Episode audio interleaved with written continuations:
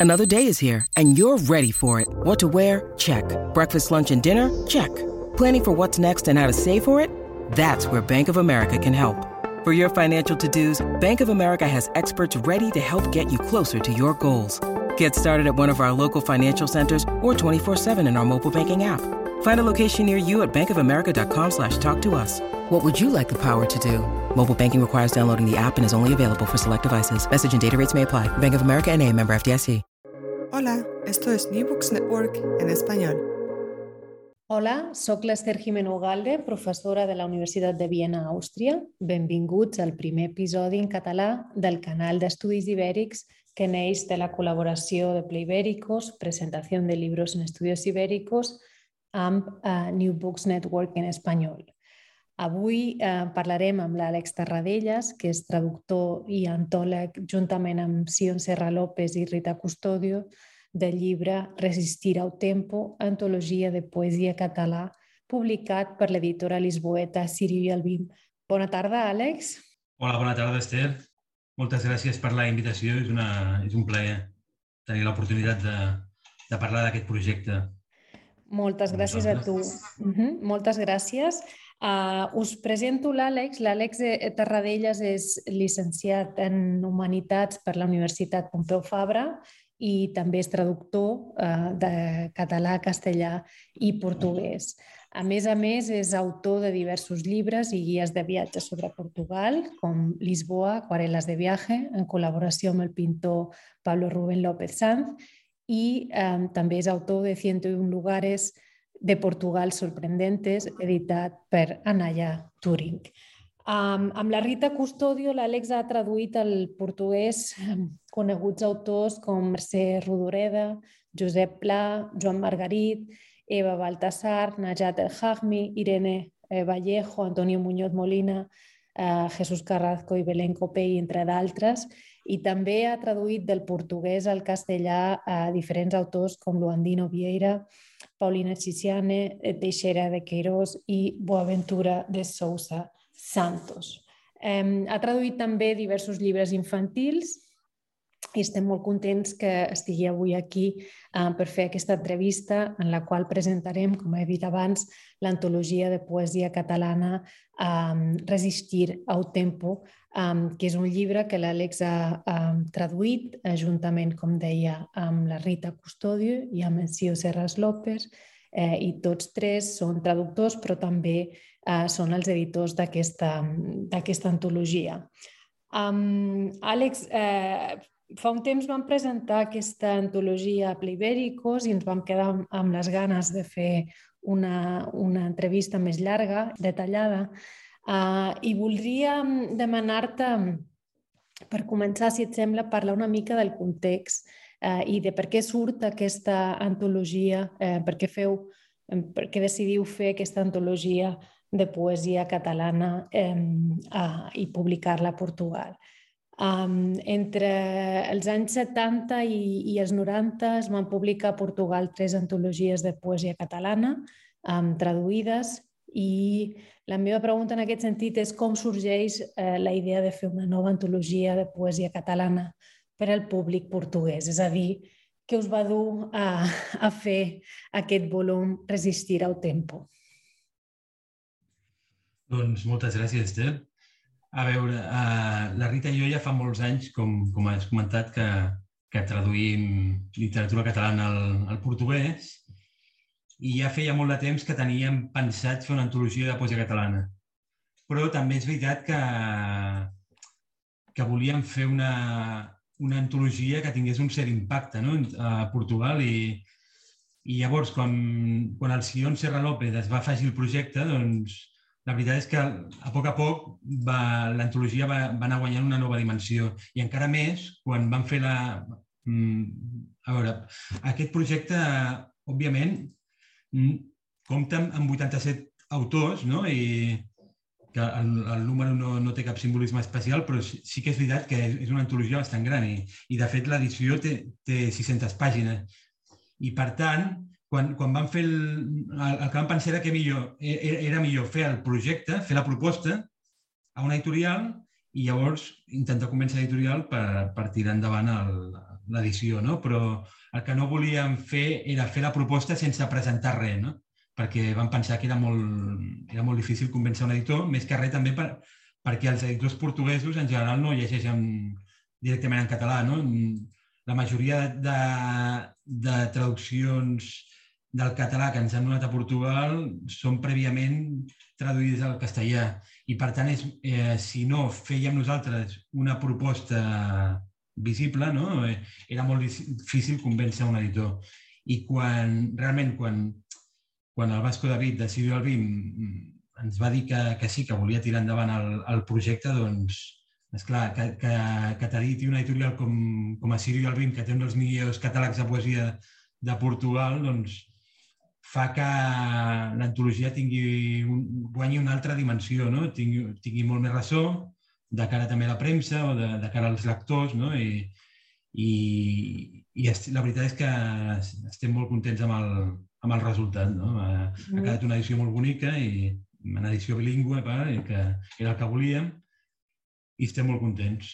Uh, perquè, com, com tu comentaves, en, el, en els darrers 50 anys, uh, antologies de poesia catalana uh, n'hi ha hagut tres una al 72, de la Manuela Rocha, que es diu Poetes catalanes i Oge, que la va editar una, una editorial petita de Coimbra que es deia Centella, però va ser el 72, una mica al final del salazarisme i, i el context polític jo crec que va fer que no tingués molt bona distribució i, i no se'n va parlar gaire. Eh, pel que, pel que he vist no se'n va parlar gaire. Però després, l'any 74, el Manuel de Seabra, que va ser un incansable eh, promotor de la literatura catalana a Portugal i també de la portuguesa a Catalunya. De fet, va, va traduir bastanta literatura portuguesa al, al català, amb, també amb la Bimala de Vi. I va, va fer una antologia que es, que es diu Antologia de Novíssima Poesia Català, editada a Lisboa per l'editorial Futura, el 74, que va tenir bastant d'impacte. Aquesta, aquesta antologia, de fet, potser és, és la que més impacte ha tingut de les tres, tot i que després, 20 eh, anys després, el poeta Gito Gonçalves va editar una, una antologia també que es diu 15 poetes catalans a, a l'editorial de Porto, Limiar. D'acord? A, a veure, a, en els tres casos a, es va optar per fer una antologia centrada en un període determinat, no? Però nosaltres el que volíem, de fet, era obrir una porta, potser era un projecte molt ambiciós, però la nostra intenció era eh, obrir una, una porta als, als editors i als lectors portuguesos de la poesia catalana. No? I, I en aquest cas, quan més gran fos la porta, millor. I per tant vam optar per fer una antologia de poesia eh, no, una, una antologia panoràmica de poesia catalana, uh -huh. amb els riscos que això comporta, eh, però vam, vam creure que era potser la millor solució. I, Sí, sí. Bé, és això. Um, molt, molt interessant, Àlex. Només um, jo crec que després podem parlar una mica més de, de, dels autors, de, de l'abast cronològic també de la vostra proposta. A mi m'interessava també en aquesta primera part que, que per marcar una mica el, el vostre treball no? i has esmentat aquí aquestes tres anteriors antologies. També has parlat de la dificultat no, dels, eh, dels editors, eh, de, de, eh, de la dificultat que té la literatura catalana a Portugal pel fet també que molts editors no coneixen la llengua catalana eh, i que fins i tot has esmentat no, que eh, cada cop és menys freqüent, però existeix encara aquesta tendència de fer traduccions indirectes a partir de les traduccions al castellà. No? Um, fa un temps, um, en Víctor Martínez eh, Gil, que, que ha escrit molts llibres i és un gran especialista sobre les relacions entre la literatura catalana i la portuguesa, um, va, va escriure un, un llibre, va editar un llibre um, que, que es basava en, en aquesta metàfora dels germans allunyats, els germans afastados, que jo crec que serveix molt bé per descriure aquestes relacions entre els països catalans i Portugal. No? Um, de, però de totes maneres, eh, no sé si tu tens aquesta mateixa sensació, que, com que també ets traductor i, i coneixes, i fa molts anys també que vius a Lisboa, creus que hi ha um, que, que encara segueix existint aquesta idea dels germans allunyats o que a poc a poc les coses estan canviant i que cada cop hi ha un, una mica més d'interès per la literatura catalana a Portugal? Sí, jo crec que, va, a, a veure, a, també és veritat que l'interès jo crec que s'ha de crear, no? Mai ve sol l'interès. S'ha de fomentar aquest interès, si no... Però sí que és veritat que en, en els darrers anys potser sí que hi ha hagut un interès creixent, també una mica per, potser pel context polític, en, en el fons, però, però no només, no? S'ha parlat més a Catalunya i també a, a, a veure si aquest interès pot repercutir en un interès per la literatura, doncs molt millor, no? I, però sí que és veritat que jo crec que mm, l'interès, eh, com deia, s'ha de fomentar, no? I, és, per exemple, eh, jo crec que hi ha hagut tres perso personatges que, que han, han, han fet eh, al llarg de la història que aquest, que aquest interès creixi. Un, un va ser l'Ignasi Ribera Rovira a principis del segle XX, que va fer una antologia de, de poesia i una antologia de contes, traduïda al, al, al, de, de poesia català, eh, de poesia portuguesa al català, però també, de fet, va, va viure uns quants anys a, a, aquí a Portugal, no? a, a Tomar, i va, te, va tenir bastantes relacions culturals amb poetes portuguesos i va, va ser una, una persona important per, per obrir una porta entre les dues literatures. Després el Félix Cucurull, també, va, que també l'hem inclòs a l'antologia com a poeta, i el Manuel de Seabra, que ja he esmentat abans, que també va, va bastir un pont molt important entre les dues literatures. Però bé, jo crec que eh, eh, sí que és veritat que hi ha més interès, potser també perquè hi ha més contingut per estudiar, no? en el món acadèmic, per exemple, però a la vegada eh, jo crec que no, mai en, ens hem de conformar amb, amb el que tenim, no? I, i sempre s'ha d'intentar fomentar aquest interès i que no decaigui, no? I, mm -hmm i també és veritat que, per exemple, la feina que està fent l'Institut Ramon Llull, l'Institut Ramon Llull i els lectors de català, eh, jo crec que és bastant important també per, per mantenir viva la llengua catalana a l'estranger, no? Crec que és molt, molt important. L'antologia, de la qual ara parlarem de seguida dels continguts una mica més en detall, també ha estat molt ben rebuda a, a la premsa i als mitjans catalans, però també els, i sobretot els portuguesos. No? Um, per exemple, heu tingut crítiques al Jornal de Notícies, eh, a banda també de presentacions oficials en diferents contextos culturals i acadèmics i també entrevistes fins i tot a la televisió com el, la que us van fer al programa Nada serà acomodante de la, de la televisió pública portuguesa. Eh, us esperàveu aquesta bona acollida o us ha sobtat? Eh, i, I si d'alguna manera també creus que publicar l'antologia precisament en una editora tan prestigiosa eh, com és Assirio i el BIM, eh, us, ha, us ha obert eh, portes també de cara a aquesta, a aquesta atenció que ha rebut eh, l'antologia. Home, evidentment, que t'editi l'antologia el BIM representa un, un altaveu molt, molt important, no? I, i com deia abans, doncs, jo crec que l'antologia també ha tingut més repercussió pel fet d'estar editada per, per el BIM, no? I, perquè té un, té un prestigi molt, bueno, té un gran prestigi entre els lectors portuguesos i, i demostra que,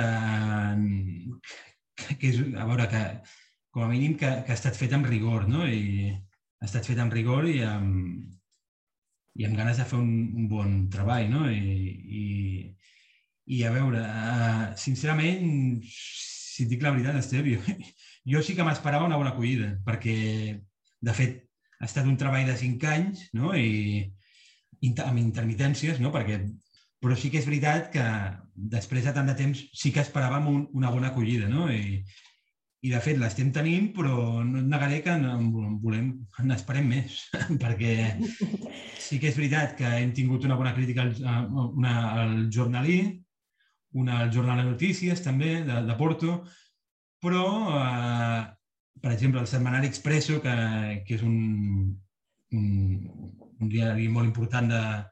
Eh, no, bé, un setmanari molt important a Portugal que llegeix la majoria de gent no, no, encara no ha fet cap comentari de l'antologia, o el diari públic o tampoc, o el, el diari de, notícies, eh, de, de notícies tampoc. No? Jo crec que encara falta que se'n parli més, sincerament. Mm. També és veritat que va sortir fa cinc mesos, però esperem mm. que, que més, més endavant sí que li dediquin més atenció. I, de fet... Mm -hmm. sí. Jo també penso, potser en aquest sentit, el fet que hagi sortit també durant la pandèmia, en aquest sentit, tot i que ha tingut molt bona rebuda, crec que també fa que, que les coses estiguin anant una mica més lentes. No? Jo crec que l'efecte pandèmia en molts casos també s'ha de, de tenir en compte i en tot cas esperem que entrevistes com la nostra i com altres que, que us han fet en altres mitjans també ajudin a cridar una mica l'atenció sobre sí. el treball que heu fet, que és, que és fantàstic. No? I m'agradaria ara una mica que parlem de, dels continguts de l'antologia més en detall. Això que hem fet ara era una mica d'introducció per, per comentar, per, per entendre eh, d'on sorgeix aquesta antologia i què és el que, eh, que l'objectiu que us proposàveu. No? Però m'interessa que parlem, per exemple, del títol. Uh, Resistir al tempo, que és la primera part del, del títol de, de l'antologia, que té un, un, un to certament reivindicatiu. Um, saber, per una banda, si és un títol que vau tenir clar des del principi i també um, voldria preguntar-te una mica per, per, eh, per aquesta qüestió del temps, no? que sembla que està sempre molt present eh, en alguns eh, d'aquests eh, eh, en alguns dels poemes. No? És pràcticament un leitmotiv eh, que, que atravessa alguns dels poemes no? i fins i tot hi és present en el títol d'alguns d'ells com Avui sóc orgullosa del meu temps, de Montserrat Avelló, El temps en, en ordre, de Teresa Pasqual, a la meva filla Maria quan tenia un any en temps de guerra, de Maria Manent, Um, una mica la pregunta que us faig és això, no? per el, us pregunto pel títol, si el vau tenir, si és una cosa que teníeu clara des del principi i també per aquest, aquesta idea del temps, no? Doncs sí, com, com bé dius, el, el títol el vam decidir al principi. Vam decidir que era important determinar un títol i a partir d'allà doncs, començar a treballar, no? I, i sí, vam, vam pensar que per una banda volíem que el títol tingués un to reivindicatiu i per això el terme resistir, però per l'altra també Uh, bé, de fet, reivindicatiu en, en, en diversos aspectes. No? Un d'ells és la llengua, no?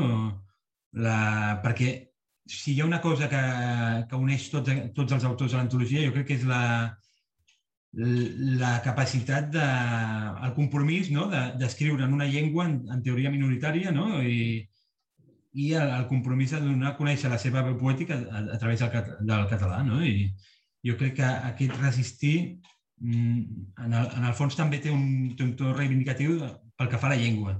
I d'altra banda, també, el temps és molt important, no només a la... A veure, òbviament no només a la poesia catalana, però, per exemple, la saudade portuguesa, a la lírica portuguesa és molt important, no? I, i l'enyorança catalana també. I vam, I vam veure que era bo, potser, crear un petit fil conductor més... A veure, és una antologia i, i normalment les antologies eh, de poesia no es llegeixen de, de, de manera contínua, no? sinó que la lectura és molt aleatòria. No? No, però vam pensar que era important que tingués un petit fil conductor i com molt, molts poemes tenien la, tenen la, el temps com a tenen en, en, en diverses connotacions, no? en diverses connotacions, vam pensar que, que podia ser un bon fil conductor, no? I, no sé, des de, per exemple, des del temps i, i la mort, la bellesa, l'exili, ja el temps a, a, a, apareix en, molts, en moltes connotacions diferents. I vam pensar que era, que era important donar-li un fil conductor a l'antologia, encara que fos molt subjectiu, òbviament, perquè alguns poemes no, no tenen el, el temps com a protagonista, però vam, vam pensar que era bo que, que hi hagués eh, aquest fil conductor. Um, també m'interessa una mica parlar, com abans eh, tu mateix has, has dit que potser el, el projecte era, entre cometes, no? Uh, una mica ambiciós o, o jo l'entendria més ambiciós en el bon sentit o en el millor sentit sí. de la paraula. No? Um, per una banda es tracta també, eh, eh, perquè sobretot es tracta d'una antologia, com has dit abans, de més de 600 pàgines, no? Uh, també has esmentat que, que té més de 87, que, que inclou um, poemes de més de 87 autors uh, i, i crec que són uns 200 poemes els que, els que inclou Resistir al temps. Um, ens podries explicar una mica aquesta, aquesta intenció de fer, o aquest, de, què és el que us va dur a fer una antologia tan extensa, diguéssim, gairebé panoràmica en termes de, de diversitat d'autors, de cronologia, de representació geogràfica també, no? perquè no hem parlat tampoc aquí, abans sí que ens has parlat una mica no? de l'abast cronològic de la, de la proposta, però també, i és interessant en aquest sentit, que eh, també és interessant esmentar que, que eh, hi estan representats també eh, poetes de diferents eh, parts de, de, del domini lingüístic català. No? Um, I també, òbviament, um, representants de diferents corrents literàries. No? Explica'ns una mica aquesta, aquesta selecció. Sí, a veure, uh, nosaltres vam pensar que era, potser era més important eh, oferir un ventall molt ampli d'autors no? I, i que l'antologia, la tria, fos bastant heterogènia, que no limitar-nos a triar 10 o 20 autors i incloure més poemes. A veure, les dues opcions són vàlides, no? no però, i en el fons una antologia nosaltres la veiem com, com una, una, una antologia dinàmica, no? no? Vull dir, a veure, sincerament, potser d'aquí 10 anys, si la tornéssim a fer, triaríem altres autors i segur que descobriríem nous poetes que, no cone... que ara no coneixem i, i seria una mica diferent. No? Per tant, jo crec que hem de ser una mica... A, a, veure, és una mica relatiu tot, no? I, i subjectiu, no? I, I sí que és veritat que mm, hem intentat, com, com tu has dit, Esther, que, que l'antologia eh, tingués representants de totes les geografies, no? de, de tot el, de, i també de, que fos variada pel que fa a les generacions, els estils, i, i no ho sé, per, per una altra banda també hem pensat que era, mm, que era bo bé, donar aquesta diversitat no? I, i donar l'oportunitat d'internacionalitzar alguns poetes que potser si ens haguéssim limitat a fer una antologia de, de pocs poetes no hauríem inclòs, no? I, i fins i tot reivindicar algunes veus femenines que també s'estan reivindicant en els darrers anys que, que, no, que, que, que creiem que, era, eh, que és important que, que hi siguin, no? Jo estava pensant una mica en aquella crítica que us va fer el Sergio Almeida no? i que, que eh, alabava i, i elogiava no? el vostre treball, però també d'alguna manera eh, suggeria una altra aproximació, no? que probablement seria un altre projecte eh, molt diferent del vostre, no? que, que podria ser, com ell deia, no? eh, aproximar-se a la literatura catalana amb menys representativitat d'autors, però donant més veu, diguéssim, a les, a les, a les veus poètiques que triéssim. No? Tenia una altra pregunta, um, abans de passar també als aspectes formals i a la traducció, i és, que, eh, i és una pregunta que té a veure una mica amb, aquests, amb els reptes que heu tingut uh, quan heu fet aquest projecte. No? Um, és un projecte que, com has dit abans, eh, el vau fer durant més de cinc anys, tres persones mm. dedicant-hi una bona part del vostre temps. No? Um, la meva pregunta en concret és si va ser, per exemple, difícil aconseguir els drets d'autor, si vau rebre també ajuts eh, per dur-lo a terme, eh, aquests aspectes més pràctics no? de, de fer una antologia que moltes vegades per als lectors no són, queden invisibles, no? perquè nosaltres no, no, no, no hem de no hem d'encarar tots aquests eh, problemes que, que qui fa una antologia, òbviament, els té. No? Home, mm, no va ser fàcil, no? però sí que és veritat que tots els poetes que vam triar mm, van acceptar al, al final la, sortir a l'antologia. No? I, i, però sí que va ser un, un procés molt llarg tot el de buscar els autors, els hereus, no? els marmessors també, i, i contactar amb ells i les editorials per, per aconseguir les autoritzacions, perquè, per exemple, per, per demanar una ajuda a l'Institut Ramon Llull necessitàvem les autoritzacions a tots els autors, no? I, i com he dit abans, eren, al final van, van ser 87 autors i, i és clar, això també, si li haguéssim deixat la feina aquesta a l'editor, no? doncs és molt difícil que un editor digui sí, vull fer una antologia, endavant. Vinga, jo m'encarrego dels drets, no pateixis. No, no, perquè realment ha, estat una feinada... Tot aquest procés ha estat una feinada, però, però bé, també eh, molt gratificant no? el fet de, de veure el resultat i, no? i també el tracte amb la, amb la gent, doncs a mi m'ha agradat molt mm. fer-ho i, i de fet encara hem d'acabar de, de distribuir alguns exemplars, això ho farem. Mm. Espero que aviat perquè amb les restriccions de la Covid i tot no, no ha sigut tan fàcil, però, però bé, sí que jo crec que ha valgut la pena fer-ho, però sí que és veritat que ha estat una gran feinada tot el tema de, dels drets, no? De fet, Esther, la... si, si em permets un, només comentar una cosa d'abans que, que m'he oblidat, et puc mm. comentar una cosa de, sobre la crítica aquesta del Sergio Almeida? Sí. Sí? Que el Sergio Almeida eh, proposava fer una antologia amb, amb, amb pocs autors no? i donar més, més veu, mm -hmm. eh, donar, conèixer la veu, la veu poètica de, dels autors. No?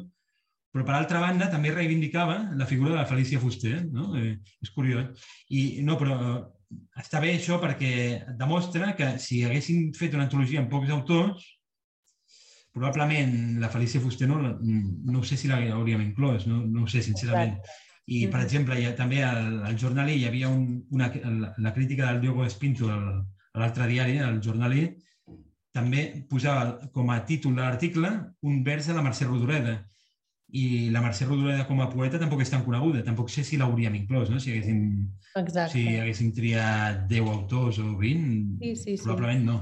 Però està bé perquè això et demostra com uh, fer una, en, en una, en, per una banda ens dona la raó en el sentit de, de que fer una antologia uh, panoràmica permet donar a conèixer autors que de, de l'altra manera no hauríem pogut. O, o, també va, el, el Mario Sampere, eh, eh, vam, vam incloure un poema del Mario Sampere que el, el van publicar eh, a un programa que es diu Un poema en Sinacair, que és un podcast de, sobre entrevistes de poesia, eh, que és molt interessant, que, i a Portugal té molts, mo, molta gent que el segueix, i, i van, van publicar un poema de l'antologia del Mario Sampere a Instagram i immediatament va tenir 800 likes, no? I això, vulguis o no, fa que...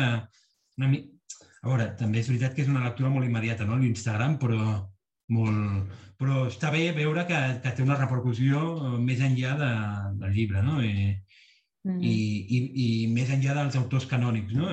Sinó que, que i també, per exemple, el, el Jornalí va, uh, fa, fa uns mesos també va, va sortir un article molt curiós sobre uh, el, el, sí, el Jordi Pàmies i, i, un, i un, poema de, un poema del Jordi Pàmies que a l'antologia i el John Donne anglès. Es veu que l'autor va trobar un paral·lelisme entre... I, i va fer un article sobre el poema. I és curiós això, perquè un diari generalista que, que publiquin un poema català i el comentin, a mi, jo això eh, no ho he vist gaire a Espanya, sincerament. I, sí, és curiós. Bé, i també al Correio do Porto, un diari de, de Porto, van publicar un poema, l'elogi dels diners, el, de l'Ancel Turmera, curiosament, el van publicar tot. És, hi ha coses molt curioses, no? I, però mm. si haguéssim fet una antologia de, de, 20, poema, eh, de 20 poetes, no, no hauria estat possible que es parlés de, de que hi hagués tanta diversitat, no? I, i bé, jo sí. crec que això era important. Perdó, I de eh? fet, autors que, que segurament ningú a Portugal eh, llegiria mm, o, sí. o tindria l'oportunitat de, de conèixer. Um, pel que fa a la, a la traducció, també m'interessa, abans hem parlat d'aquestes tres antologies que s'havien fet de poesia catalana als anys eh, 70 i, i als 90. Um, M'interessa també saber si algun dels, dels poemes que s'han traduït, eh, si tots els poemes que s'han traduït eh, a l'antologia són traduccions fetes per primer cop al portuguès o, o també teniu, hi ha casos de retraducció, és a dir, traduccions mm, de textos que ja s'han traduït mm. al portuguès anteriorment. Um... A veure, la majoria, la gran majoria han estat traduïts per primer cop, no? Mm -hmm. Però sí que és veritat que, per exemple, el Ramon Llull té un llibre, el llibre d'Amic Amat, eh, traduït a, a Cotoví, a una editorial portuguesa que ja ha tancat, i, i, però igualment vam agafar els poemes i els vam traduir un altre cop perquè, Uh, bé, totes les traduccions que eren nostres les hem, les hem tornat a traduir. I després el, el, el Pons Pons també va publicar el llibre Pesoanes, que va guanyar un premi a, a Tarragona, crec, que, de, de poesia, i i que el va, el va traduir el Manuel de Seabra, però l'hem tornat a traduir també, el, el poema. I, de fet, altres poemes, eh, potser tres o quatre, havien estat publicats a una revista bilingüe que es deia Capicua, que vam... Sí, la Rita i jo vam... Bé, va ser un projecte de l'Associació Catalunya Presenta, que va, fa, fa uns 10 anys vam fer, entre el, els diversos projectes que vam fer a l'associació cultural, un d'ells va ser una revista bilingüe, no? amb la intenció de, de difondre la literatura catalana a Portugal i la portuguesa mm. al, als països catalans. No? I, I la idea... A, a algun poema sí que hi era, però podríem dir que jo crec que dos o tres, o no més. Uh -huh. Per tant, um, la majoria han estat no, noves traduccions. Ara, justament, justament que parlaves ara de Capicua i també de, que era una revista bilingüe que, que va sortir fa uns quants anys, no? Eh, m'agradaria enfatitzar, perquè potser no ha quedat clar per a la gent que ens està escoltant, que Resistir al tempo és una antologia en versió bilingüe, perquè eh, tenim, no, no, és, no, no és un, una antologia que apareix només en versió portuguesa, sinó que apareix en versió en català i, i en portuguès. No? I en aquest sentit també eh, m'interessaria que em comentessis eh, quina, quina era per, a vos, per vosaltres la importància de, de tenir eh, en una mateixa antologia el text original en català i la traducció, eh, la versió portuguesa. És una cosa que també tenia clara des del principi. Sí. De fet, era gairebé una, una exigència, no? perquè creiem que, que és molt important que el lector portuguès tingui accés a la llengua, a la llengua catalana no? i a la versió original.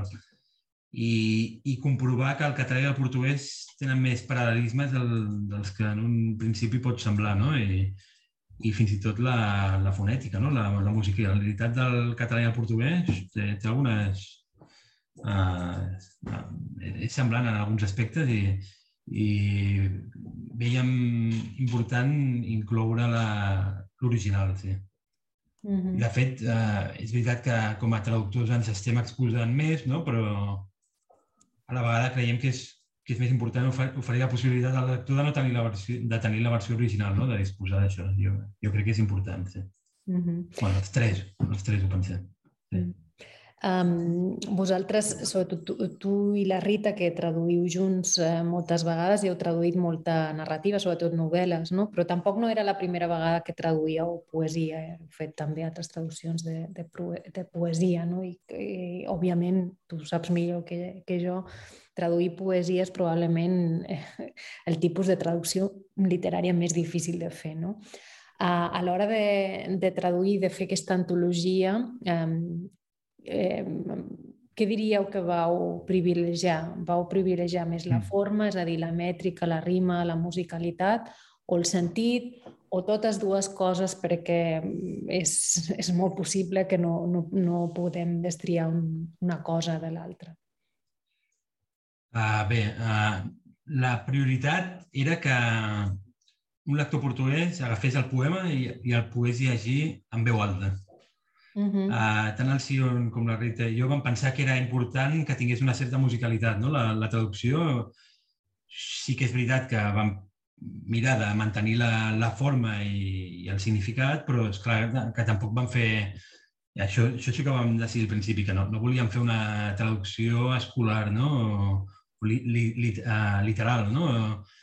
En alguns casos sí, no? Però, però volíem prioritzar també que, sobretot, que el lector portuguès pogués llegir-la en veu alta no? i fins i tot que més endavant, si, si algun músic portuguès s'anima, doncs que pugui agafar un poema i, i, i versionar-lo uh -huh. versionar en portuguès, no? I fer, fer, una, fer, una, fer una cançó en portuguès amb, amb una traducció d'un poeta català de, de, en, en català seria genial, no? I, Bé, una mica la idea era aquesta. Um, també m'agradaria parlar, eh, com has dit abans, no? has esmentat a Sion i, i la Rita, Um, la Rita és, és, una, és una traductora portuguesa que viu a Lisboa i que tradueix també del català um, i del castellà uh, amb tu. Um, Àlex, que tu ets un traductor català però lisboeta d'adopció i en Sion Sierra López és un, és, és un portuguès que viu a Catalunya uh, i que també us ha acompanyat en aquesta aventura de traduir eh, poesia catalana per al públic mm -hmm. portuguès. En quin moment eh, es va incorporar en, en Sion a aquest projecte i com sorgeix aquesta col·laboració de fer una, una antologia amb tots tres? Eh, en Sion va estudiar amb la Rita a, a la Facultat de Lletres no? de Lisboa i eh, són amics des de fa molt de temps. No? I, i bé, el, el, en Sion es va incorporar des del principi al, el projecte. No? Ja, ja feia temps que la Rita i jo pensàvem i li vam comentar la... si volia participar i, i vam tirar endavant. No? Eh, però, però sí que és veritat que per fer un projecte d'aquesta envergadura calia tenir una, una certa confiança no? i fins i tot diria amistat, no? per, perquè és clar que va haver moments crítics no? de, de totes les circumstàncies que hem passat al llarg del, dels, cinc anys, dels, dels darrers cinc anys no? I, i calia tenir un, una certa confiança de cara a, a, la, a la feina feta, no? I, i bé, no sé si ho de gaire. També és veritat que eh, en Sion viu a Barcelona i, i ha traduït, a, a, per exemple, la Sofia Melo Breiner Andresen al, al mm -hmm. català. Mm -hmm. Per tant, ha fet el procés invers. Sí, ell ha fet el procés, el, el canvi invers en, en ah. aquest sentit, sí. Um, eh, has, has parlat ara una mica d'aquest treball en equip. Um, jo et voldria preguntar una mica més en, en concret com, com és aquest procés de, de traducció en col·laboració. Um, tu generalment tradueixes amb la Rita, com ja heu dit, la majoria de les traduccions que feu estan uh, signades per, per tots dos i en aquest cas col·laboreu amb en Sion. Um, i com, com va ser uh, aquest procés com vau fer eh, les traduccions en col·laboració. Si mm. podries parlar una mica més d'aquest procés de traducció en col·laboració. Sí. A veure, la Rita i jo traduïm plegats, no? traduïm junts des de fa molts anys. En el cas de la prosa és diferent, però en el cas de la poesia potser el, uh, a veure, el que vam fer va ser dividir-nos la tria en, en dos, no? La meitat més o menys la va fer en Sion i, i l'altra la Rita i jo, no? Però sí que és veritat que després, quan, quan vam fer una trobada, eh, eh, vam discutir eh, els dubtes, els tres, no? Per, per aquest motiu, a l'índex final, quan indiquem de qui són les traduccions, en alguns casos posem que som els tres, perquè les traduccions van estar tan, tan discutides no? que vam decidir que era millor incloure els tres i, de, de fet, per nosaltres, eh, en el meu cas, per, per, eh, per mi la, la traducció és, eh, és un acte de, de compartir. La, per mi traduir és compartir, no? I, i haver pogut compartir l'acte la, de traduir amb dos traductors més també eh, és molt gratificant. Um, ja hem d'anar acabant perquè hem, el temps s'esgota i va passant Uh, i, i volia fer-te fer una última pregunta eh, que crec que pot ser interessant de cara a, a futurs treballs. No? Um, com hem dit abans, eh, l'antologia que presenteu és una, una panoràmica molt àmplia en termes, eh, en termes cronològics, no? Però hi ha un tall um, que, evident que és el de la dècada dels 60, no? és a dir, que inclou, eh, a l'antologia s'inclouen autors que són nascuts fins, autors que són nascuts fins la dècada dels anys 60. Um, i, I llavors um, la pregunta que, que, que em faig jo i que segurament es fa molta altra gent eh, és si aquest tall cronològic deixa potser una, una nova porta oberta a una segona antologia de lírica catalana. Eh, és a dir, veurem una segona part d'aquest Resistirà el tempo amb poetes novíssims. Bé, de, de fet, a la introducció ho, ho comento, no? Ho comento que tenim pensat en un futur fer una antologia de poetes novíssims tot i que fins i tot jo diria eh, incidint més potser en, en la segona meitat del segle XX i el segle XXI, no? Però, però bé, ja, ja, ja veurem. Més, més endavant jo crec que sí que ho farem, però també Eh, és un, ha estat un procés llarg no? i necessitem una mica de temps per pair i també per, per llegir molts, mol, moltes més... Uh, bé, molts més poetes no? I, i molts més poemes i, i no, jo crec que és important tenir un, un bon coixí no? abans de, de decidir fer una, una nova antologia. De fet, és un dels projectes que tenim pel futur, però amb temps, no? Vull dir que no, no serà un projecte immediat, no? Però també és veritat que, en el fons, l'antologia eh, pretén, com he dit al principi, difondre la... incentivar noves traduccions, però no només amb antologies noves, sinó també, eh, eh, sincerament, ens agradaria que un editor portuguès es decidís a, a traduir un llibre sencer de, de poemes d'un autor, no?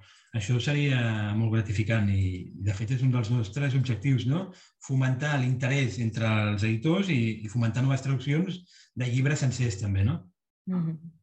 Perquè aquesta antologia, és, mm, encara que tingui 600 pàgines, en el fons té, tre, eh, té 300, no? I amb la introducció eh, no arriba ni a, ni a 300, potser. Vull dir que mostrar tota una, tota una tradició lírica en 300 pàgines no... A veure, serveix per introduir, per obrir una porta, però la nostra intenció és fomentar noves traduccions no? I, i, i aprofundir més en, en els autors. Mm -hmm. Doncs esperem que així sigui. Um, moltes, moltes, moltes gràcies, Àlex, per l'entrevista, que m'ha semblat moltes molt interessant tot el que comentes.